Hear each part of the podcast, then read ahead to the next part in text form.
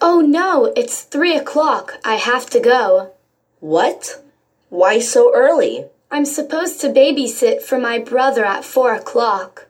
Can't you stay until at least four? No, really, I can't. I'm supposed to be home at 3:30.